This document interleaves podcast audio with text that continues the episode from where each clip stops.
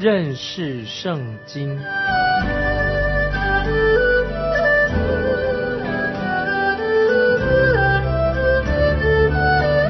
认识上帝的话，把上帝的话带到全世界。本节目是由认识圣经机构和环球广播电台联合制作，欢迎收听。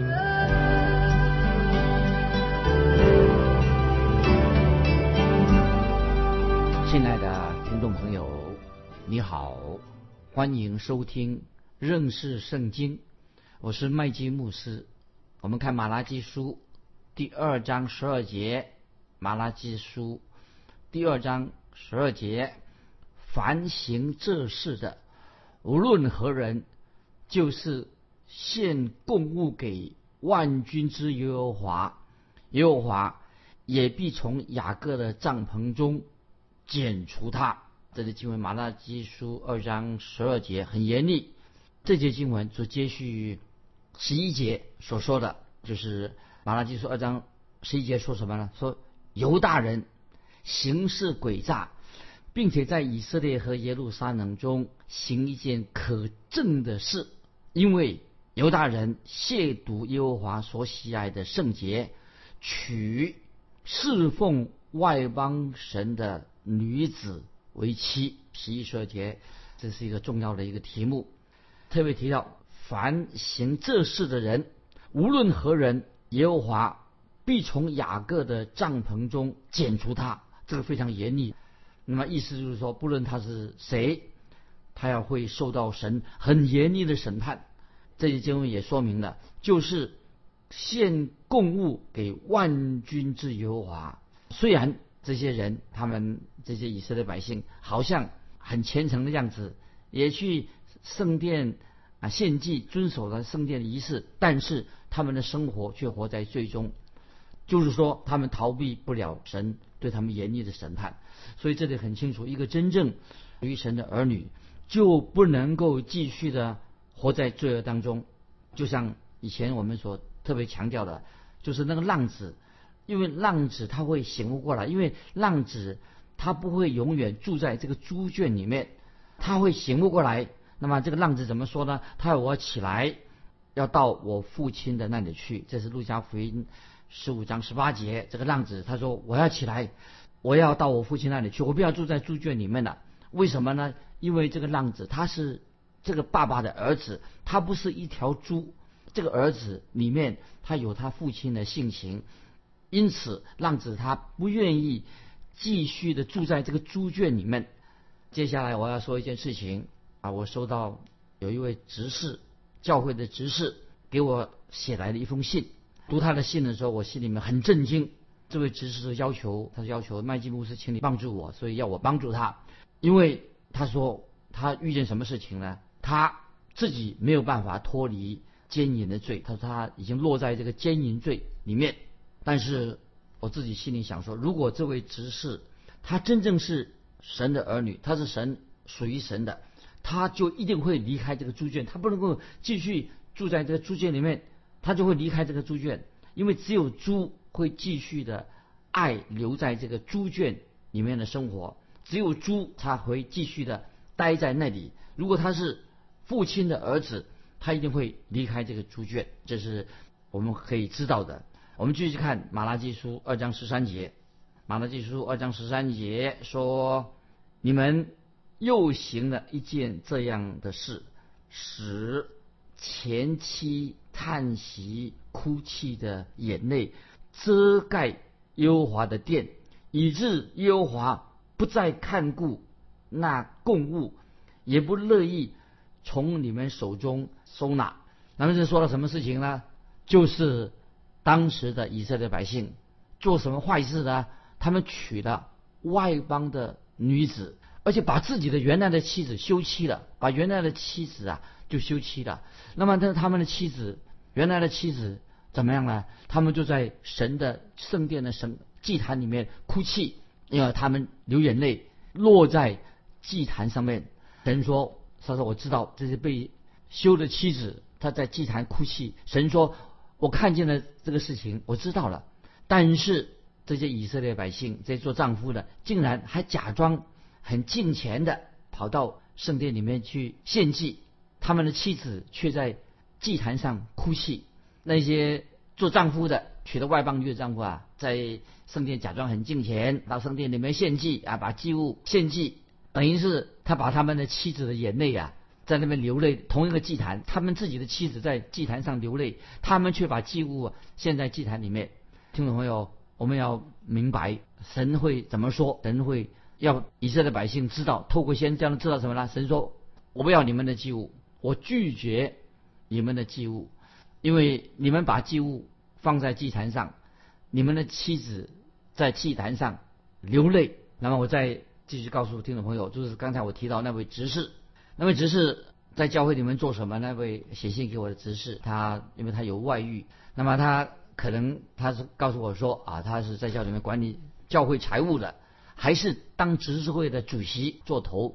那么我就很清楚的跟他讲清楚、说明白关于神的教导。我说神不会接纳这位执事的服侍，神不会接纳他他的行为。那我对回信给他说，他最好不要再去教会了。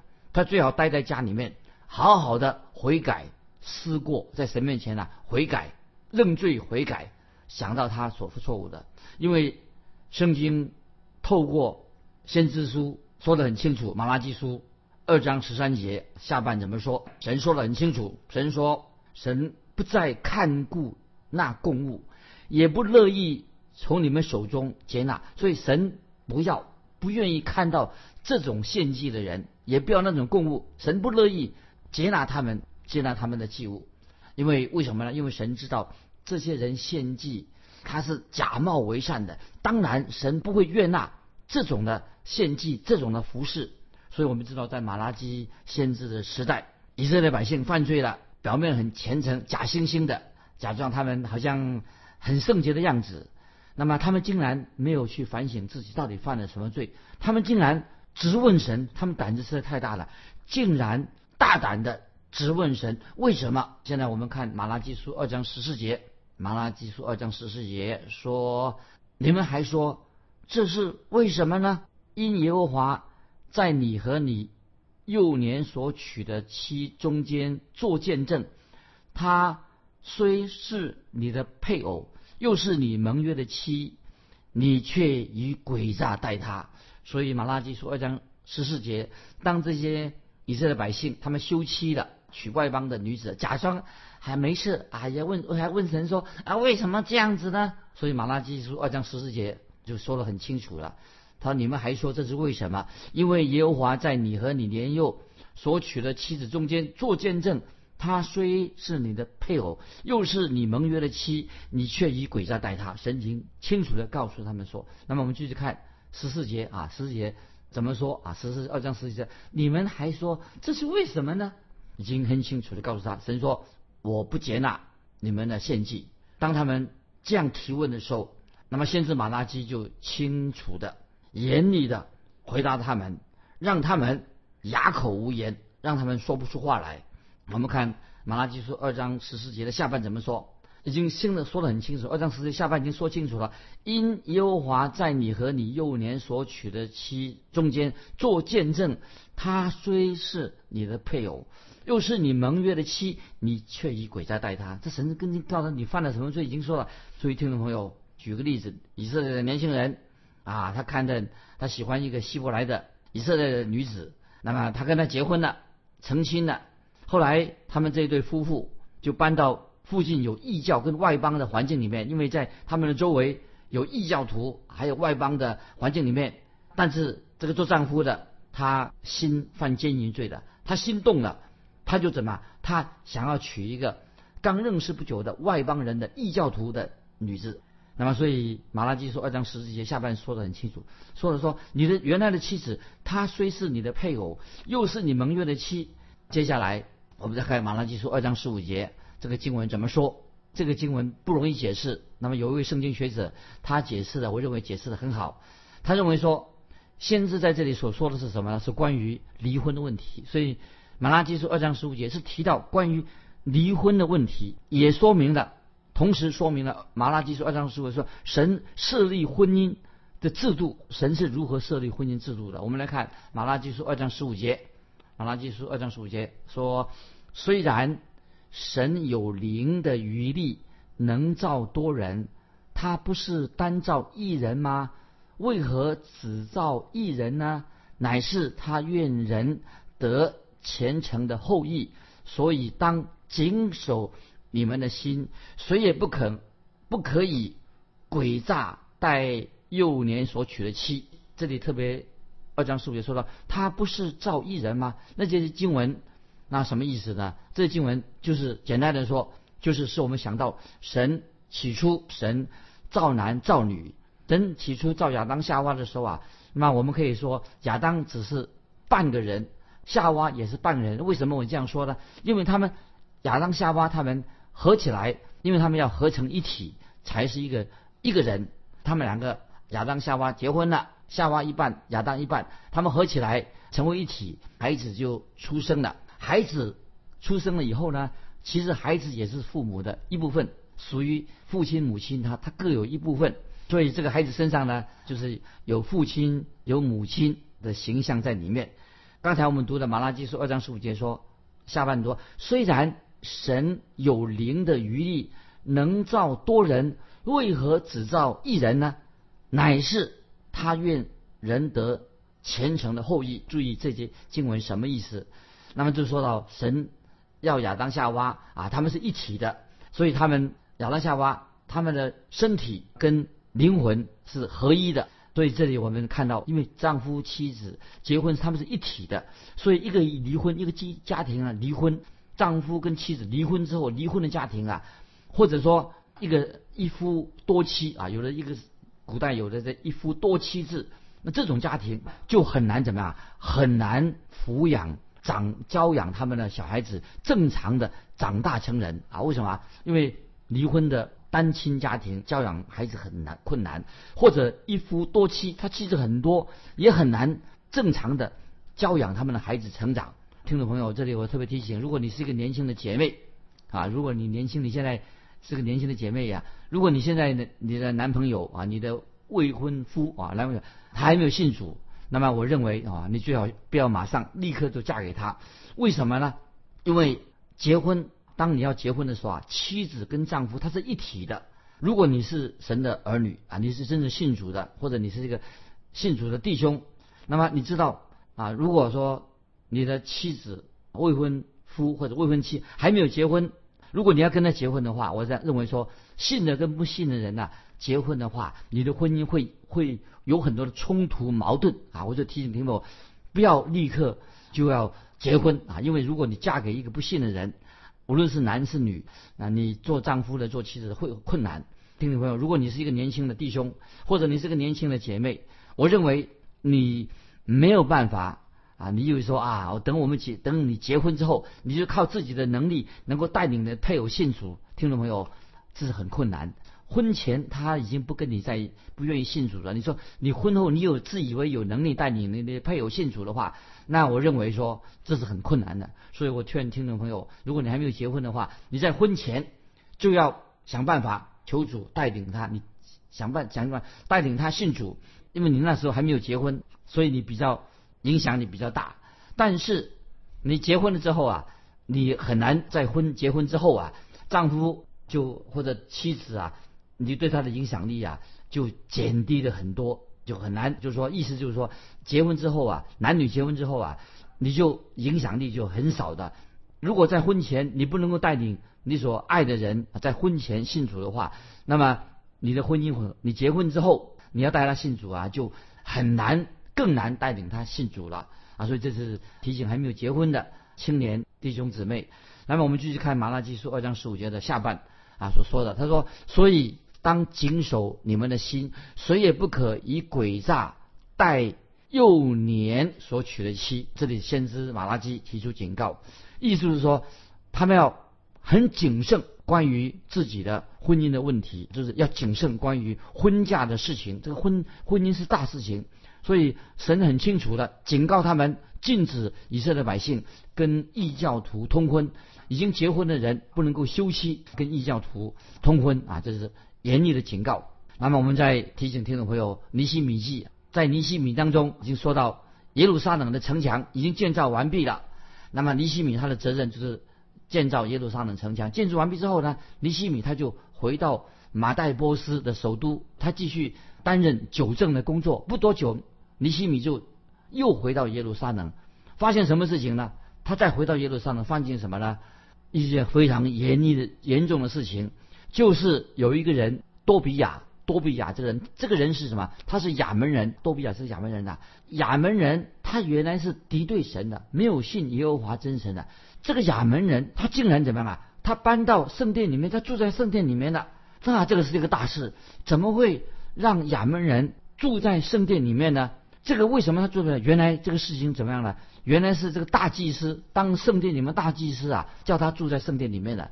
为什么呢？因为大祭司的儿子娶了。多比亚，多比亚就是这个亚门人多比亚的女儿，大祭司的儿子娶了一个外邦人的女儿，所以他就把这个他的岳父啊，这个多比亚带到给他住在圣殿里面。那么这些事情怎么发生的？竟然是由大祭司安排的，因为大祭司的儿子娶了多比亚这个外邦人的女儿，所以听到没有？我们看尼西米怎么样处理这件事情。尼西米很严厉，他说立刻吩咐人。把属于凡是属于多比亚啊这个亚门人他的行李这东西啊，包括他的家具啊，扔出圣殿，把他通通丢到圣殿之外，命令多比亚立刻离开圣殿。那么听到没有？你会不会觉得哎呦，尼西米啊怎么这么严厉啊？是不是太没有礼貌了？把人家的住在圣殿里，把他的家具把人赶出去，看起来是好像很粗鲁，但是。尼西米所做的工作什么呢？听众朋友，你想想看，尼西米他的做什么呢？他是洁净圣殿，洁净圣殿，做一件非常重要的事情。他要洁净圣殿。那么事实上，尼西米他对他的自己的同胞以色列百姓，他很苦口婆心，很严厉对他们说，为什么呢？因为尼西米发现以色列百姓已经什么，休掉自己的妻子，跟异教徒的雅斯突人、亚门人。摩亚人通婚，把自己的妻子休妻了。所以尼西米十三章二十五节，尼西米十三章二十五节说得很清楚。所以说到什么，就是说尼西米说二十三章二十五二十五节说，我就斥责他们，咒诅他们，打了他们几个人，拔下他们的头发，叫他们指着神起誓，必不将自己的女儿嫁给外邦人的儿子，也不为自己和儿子。娶他们的女儿，所以尼西米他就警告以色列百姓：如果他们与外族通婚、外邦通婚的话，神的灾难会降灾难，会临到他们。所以，听众朋友，在这个时代，我们很需要像尼西米是很勇敢的基督徒，说出真话，宣扬圣经关于婚姻啊的真理。接下来，我们看马拉基书二章十六节，马拉基书二章十六节。耶和华以色列的神说：“休妻的事和以强暴待妻的人，都是我所恨恶的。所以，当谨守你们的心，不可行诡诈。”这是万军之耶和华说的。听众朋友，我把马拉基书二章十六节这些经文啊，要记起来很重要。耶和华以色列的神说：“休妻的事和。”以强暴待妻的人，都是我所恨恶的，所以当谨守你们的心，不可行诡诈。这是万军这耶和华说的。这些经文听众要记起来。这旧约时代所说的一句很严厉的话，就是意思是说，当一个男人娶妻的时候，他应该做什么呢？他会拿他的袍子，就是他的外衣，披在。这个新娘的身上，这个什么意思呢？就是这个旧约时代，就是他要结婚了啊，要娶妻了，迎娶的时候，男的拿着他袍子啊，就是他的外衣啊，披在新娘的身上，是什么意思呢？这是一个非常动人的、美好的一个习俗。这个象征着什么呢？就是说，你这样做丈夫的要保护你的妻子，就是丈夫那个新郎。用他的外衣披在新娘的身上。那么目的在哪里呢？意思说明了他要保护他的新娘，保护他的妻子。那么这个就是旧约波阿斯啊，路德波阿斯在路德记，这个就是什么？波阿斯对路德所做了一件非常美丽动人的事情，就是我们知道路德记里面的波阿斯啊，他把衣服要披在路德的身上。那么这是一个以色列人啊美好的这个新郎把衣服啊把他的外衣披在啊他的新娘身上啊是这个动人的事情。那么我们知道路德记路德他是什么呢？他是一个寡妇，他先生过世了，寡妇。那么根据摩摩西的律法，关于这个怎么办呢？因为波阿斯他必须要做，他会怎么才能够取得这个路德这个寡妇做他的妻子呢？按照摩西的律法，他必须要买赎，把他赎回来，买赎他的这个妻子啊，买赎路德回来。波阿斯他不能够要求啊，因为波阿斯他自己他自己不能够要求路德嫁给他，因为他没有这样的权利啊。所以按照摩西律法，波阿斯他要先要什么？要买赎他，买赎回来。那么所以这个时候啊。路德的婆婆拿阿咪啊，她很有智慧。路德的婆婆拿阿咪，她就等一下做媒啊，这个媒谁做的？就拿阿咪做的，她的婆婆做的，就像媒人一样。他就吩咐他的媳妇路德啊，他说你要去那个打鼓的厂，打鼓子那个厂，打鼓厂，你去那边。那么那时候是一个收割的季节，拿阿咪啊，这个婆婆就告诉路德说，你要去在这个季节里面呢。你要去那个打谷子的那个厂，到那个地方去啊。那么收收割的季节，那么家人怎么样啊？都他们都要在那个打打谷场、打谷子那个场地啊，视为安营。那么做什么呢？他说，在晚上的时候哈，因为打谷打这个谷子稻谷的人呐，在安营的时候，在晚上啊，那么男人啊，都这些壮丁啊，为了要保护这个谷物啊，保护那个打谷的这个谷物打打谷，他们要。睡在那个谷物打了谷的四周啊，睡在那个四周。那么然后呢，那个路德啊，那他就听从了他的婆婆拿米他的指示。拿米告诉路德什么呢？他说你要啊躺在波阿斯那个亲戚啊，我的亲戚躺在波阿斯的脚的旁边旁边啊，在在打谷场夜晚的时候，那么你就要躺在波阿斯啊。这个人他的脚边，当波阿斯他发现哎有人躺在那里，他就很奇怪，怎么会有人躺在他的脚边？那么他就问你是谁呀？他说那个他的婆婆就告诉这个路德说，你就回答说我是你的卑女路德啊。他这样回答，你要回答波阿斯说，我就是你的卑女路德，求你用你的衣襟遮盖我。因为你是我一个致敬的亲属，听众朋友，这个记载在哪里的？就记载在《路德记》三章九节啊。这句话就是，这是拿阿咪拿阿咪这个婆婆告诉路德该怎么做。当他说，当有人问波阿斯发现有人躺在他的脚边，他问说你是谁？你要怎么回答呢？啊，你就回答说我是你的婢女路德，求你。用你的衣襟遮盖我，因为你是我一个至近的亲属啊！这记载罗路德记三章九节啊，听众朋友可以自己回去看。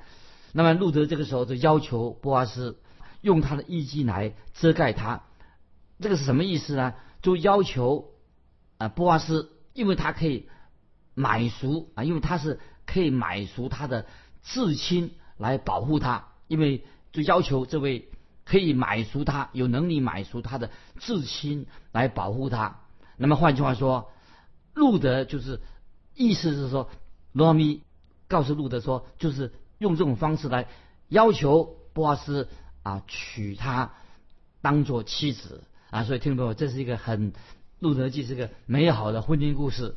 在婚姻里面所强调什么呢？啊，今天我们就要强调婚姻，男人。应当保护女人，男人丈夫有职责保护女人，要爱护女人。那么，女人也有责任，女人的责任，新娘的责任什么呢？就是要爱她，爱她自己的丈夫，爱跟她结婚的男人。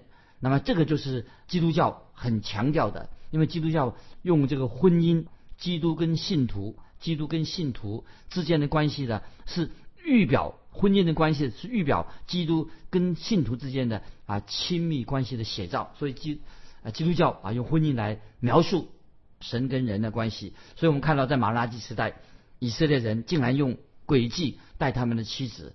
呃，所以但是我们看到。他们要学习用衣襟来遮盖他们的妻子，但是以当时的以色列人却用暴力对待自己妻子，休妻了，跟他们离婚了。那么，而且他们又娶了外邦人的女子啊做妻子，实在是一件非常不荣耀神的事情。今天时间的关系，我们就分享到这里。最后，请听众朋友回答一个问题：按圣经的教导，关于基督徒和非基督徒可不可以结婚？欢迎听众朋友。来回答这样的问题，来信可以寄到环球电台认识圣经麦基牧师说，愿神祝福你，我们下次再见。